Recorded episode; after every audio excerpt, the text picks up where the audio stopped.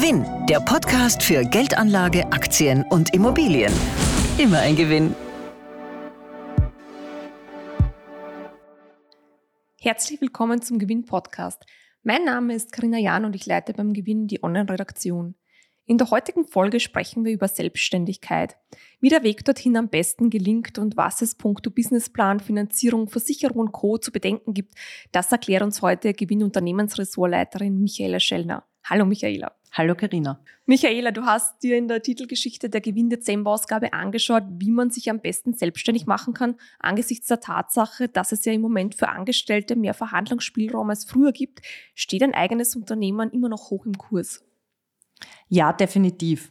Auch wenn derzeit aufgrund des Fachkräftemangels äh, für gute und qualifizierte Mitarbeiter im Angestelltenverhältnis viele Zuckerl winken, treibt viele Österreicher trotzdem der Wunsch an, etwas Eigenes auf die Beine zu stellen. Ich habe dazu auch ein paar Zahlen rausgesucht.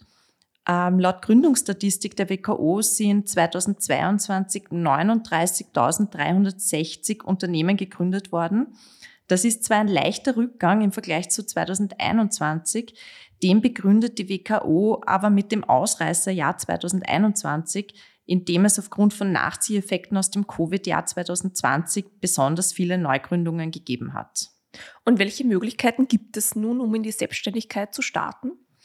Also da gibt es einmal die Möglichkeit, sich mit einer eigenen Geschäftsidee selbstständig zu machen. Wir berichten ja regelmäßig über Startups, die sich genau für diesen Weg entscheiden und haben mit unserem Gewinn Jungunternehmerinnen-Wettbewerb auch eine Plattform geschaffen, die erfolgreiche Gründer vor den Vorhang holt. 2023 hat den Wettbewerb übrigens Supaso mit seinen nachhaltigen Verpackungen für den Versand von temperatur- und stoßempfindlichen Produkten gewonnen. Weitere Details sowie Kurzporträts äh, der Unternehmen, die auf den Stockelplätzen gelandet sind, gibt's übrigens auch in unserer Dezemberausgabe nachzulesen. Und abgesehen vom Neugründen, welche Möglichkeiten gibt es noch? Ja, eine andere Möglichkeit für die Selbstständigkeit bietet Franchising.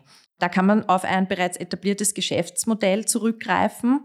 In Österreich gibt's derzeit 505 Franchise-Systeme mit rund 13.000 Standorten und 10.000 Franchise-Partnern. Beispiele sind da etwa McDonald's, Lucky Car oder auch Starbucks. Pro Jahr nutzen so etwa 800 bis 1000 Personen die Möglichkeit, über Franchise in die Selbstständigkeit zu starten. Eine andere Möglichkeit ist äh, auch zum Nachfolger zu werden, also ein bereits bestehendes Unternehmen zu übernehmen, beispielsweise in einem Familienunternehmen nachzufolgen oder auch über die Nachfolgebörse der WKO nachzuschauen, welche Unternehmen denn gerade jemanden als Nachfolger suchen. Und wie viele Unternehmen werden denn pro Jahr übergeben? Ähm, in Österreich sind es bis zu 7000 Unternehmen. Die WKO rechnet aber aufgrund des demografischen Wandels hier auch mit einem weiteren Anstieg. Aktuell finden sich auf der Nachfolgebörse etwa 1100 Angebote aus ganz Österreich. Welche Vor- und Nachteile hat eigentlich die Übernahme eines bestehenden Betriebs? Also der größte Vorteil ist sicher, dass man äh, bereits auf betriebliche Strukturen zurückgreifen kann und nicht erst alles selbst entwickeln muss.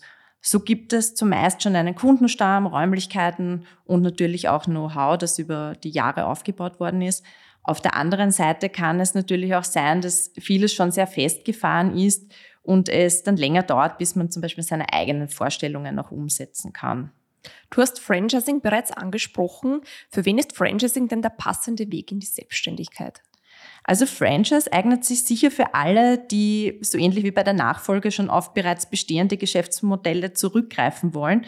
Denn man kauft hier sozusagen nicht die Katze im Sack, sondern weiß, was man bekommt.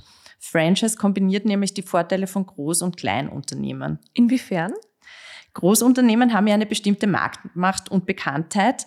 Kleine Unternehmen punkten häufig stärker mit Marktnähe und Persönlichkeit. Man profitiert also von einer starken Marke, kann diese aber unter Berücksichtigung gewisser Rahmenbedingungen nach den eigenen Wünschen weiterentwickeln. Ich habe dazu mit Laura Markovic, der ersten weiblichen Franchise-Partnerin von Lucky Car, gesprochen und sie hat mir erzählt, dass zusätzlich dazu äh, sie auch noch extrem viel Unterstützung von ihrem Franchisegeber erhalten hat Sie hat gemeint, einen Businessplan zu erstellen oder geeignete Mitarbeiter zu finden, das wäre für sie als Einzelunternehmerin viel schwieriger geworden. Und wenn man jetzt in die Selbstständigkeit starten möchte, was sind da die ersten Steps? Das Wichtigste ist es erst einmal Informationen einzuholen. Bei Franchise kann man sich an den Franchise-Verband wenden. Bei der Nachfolge bietet die Nachfolgebörse eben einen guten Überblick. Für alle Fragen rund ums Gründen gibt es zudem das Gründerservice der Wirtschaftskammer Österreich. Und dann gibt es auch noch für bestimmte Zielgruppen eben Universitäten oder Fachhochschulen, die auch oft eigene Programme oder Inkubatoren für die Entwicklung äh, von neuen Geschäftsideen haben. Das größte ist INITS, das Universitäre Gründerservice Wien, das gemeinsam von der Uni Wien, der TU Wien und der Wirtschaftsagentur Wien betrieben wird. Weitere Möglichkeiten bietet auch das Austria Wirtschaftsservice, kurz AWS, oder das Unternehmensgründungsprogramm des AMS, das Arbeitslose beim Weg in die Selbstständigkeit unterstützt. Die Links zu all diesen Anlaufstellen, die haben wir übrigens in der Titelgeschichte der Dezemberausgabe alle abgedruckt und die werden dann auch online verlinkt. Und wie sieht es nun mit der Rechtsform aus? Also welche Rechtsform eignet sich für welches Unternehmen? Ja, das ist auch eine Frage, an der kein Gründer vorbeikommt. Ähm, am stärksten verbreitet sind die Rechtsformen als Einzelunternehmen, GmbH, offene Gesellschaft und Kommanditgesellschaft. Einzelunternehmen sind einfacher zu gründen, gehen mit geringeren Kosten einher und es muss bis zu einem Jahresumsatz von 700.000 Euro auch keine Bilanz erstellt werden. Ein Nachteil ist aber, dass man unbeschränkt und persönlich haftbar ist. Für die GmbH braucht man dann einen Gesellschaftsvertrag. Außerdem kann es mehrere Geschäftsführer geben und das Unternehmen kann auch im Eigentum von mehreren Gesellschaftern stehen. Die Haftung ist hier auf das einbezahlte Stammkapital beschränkt. Ein Nachteil wiederum ist, dass ein fixes Mindestkapital benötigt wird und ein Jahresabschluss zu erstellen ist. Also im Vergleich zu Einzelunternehmen heißt das, dass man hier mit höheren Gründungskosten und auch mit höheren laufenden Kosten rechnen muss. Und dann gibt es jetzt auch noch ein ganz neues äh, Gesellschaftsmodell, nämlich die Flexco, ähm, flexible Kapitalgesellschaft. Das ist eine neue Rechtsform, die in der Pipeline steht und die soll mit 1. Jänner 2024 in Kraft treten. Da ist zum Beispiel ein geringeres Mindestkapital notwendig. Wichtig zu wissen ist, dass die Entscheidung über die gewählte Rechtsform nicht endgültig ist. Man kann sie also auch wieder wechseln. Und weitere Details, auch mit genauen Zahlen, auch zumindest Kapital und etc., die sind dann auch wieder im Dezembergewinn nachzulesen. Ein wichtiges Thema bei der Gründung eines Betriebs ist auch die Finanzierung. Wie kommt man an das nötige Kapital heran? Ja, die erste Quelle sind die sogenannten drei F. Die stehen für Family, Friends und Fools, also für Familie, Freunde oder Verrückte, weil die verlangen in der Regel auch keine Zinsen. Was man aber auf jeden Fall als Gründer braucht, ist ein Konto, das mit einem Überziehungsrahmen ausgestattet ist. Wobei das jetzt äh, keine Empfehlung ist, das Konto zu überziehen, weil äh, die Zinsen sind hier natürlich deutlich höher, als wenn man sich einen Kredit aufnimmt. Äh, der günstigste Kredit für Gründer ist der AWS ERP-Kredit. Eine Alternative zum Kredit bietet dann auch Crowdfunding, ähm, wo private Investoren über Online-Plattformen wie beispielsweise Kickstarter.com Geld für Projekte zur Verfügung stellen. Und wohin können sich Gründer und Gründerinnen mit ihren Förderanliegen wenden? Eine gute Anlaufstelle ist die Förderdatenbank der Wirtschaftskammer, wo man alle in Frage kommenden Förderungen inklusive Filter nach Standort, Branche, Thema und Förderart findet. Einen Überblick zu mehr als 860 möglichen Förderungen bietet auch das Finanzministerium. Außerdem lohnt sich auch ein Blick auf die Website des AWS. Und welche steuerlichen und versicherungsbezogenen Aspekte gilt es noch zu beachten? Ja, das sind Themen, äh, vor denen sich die meisten Gründer fürchten oder die zumindest für Unbehagen sorgen.